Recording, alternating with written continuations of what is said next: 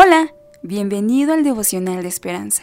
Creemos que en este tiempo Dios traerá inspiración y motivación para tu vida, así que prepárate para un tiempo de intimidad con Dios. 6 de junio. Nuestro verdadero yo. Sabemos que cuando Cristo se manifieste seremos semejantes a Él. Primera de Juan 3, del 1 al 3. Nuestro autor nos dice, en el álbum de fotos antiguos de mis padres hay una de un muchachito, cara redonda, pecas y cabello rubio y lacio. Le encantan las historietas, odia los aguacates y tiene un solo disco de Ava. Y hay otra de un joven, cara larga, cabello ondulado y sin pecas.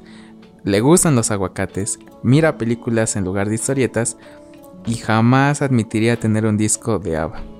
El muchachito y el joven se parecen un poco. Según la ciencia, tienen piel, dientes y sangre y huesos diferentes. Y aún así, ambos son yo.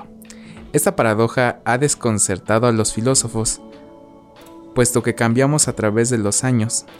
¿Quién es el yo real? Las escrituras nos dan la respuesta, desde que Dios comenzó a formarnos en el vientre materno. Se fue desarrollando nuestro diseño particular. Aunque no podamos imaginar cómo luciremos finalmente, sabemos que sí somos hijos de Dios. Al final seremos como Cristo. Nuestro cuerpo con su naturaleza, nuestra personalidad con su carácter, todos nuestros talentos relucientes, todos nuestros pecados ausentes. Hasta que Cristo vuelva, nos iremos acercando a nuestro futuro yo. Mediante su obra, paso a paso, podemos reflejar más claramente su imagen.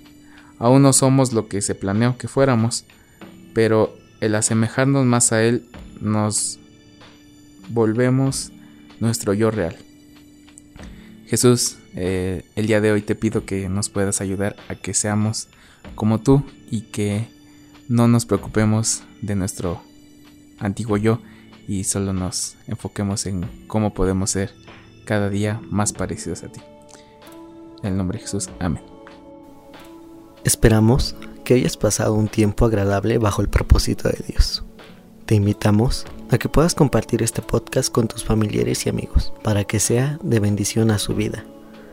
Puedes seguirnos en Facebook, Instagram, YouTube y Spotify como Esperanza Tolcayuca. Hasta mañana.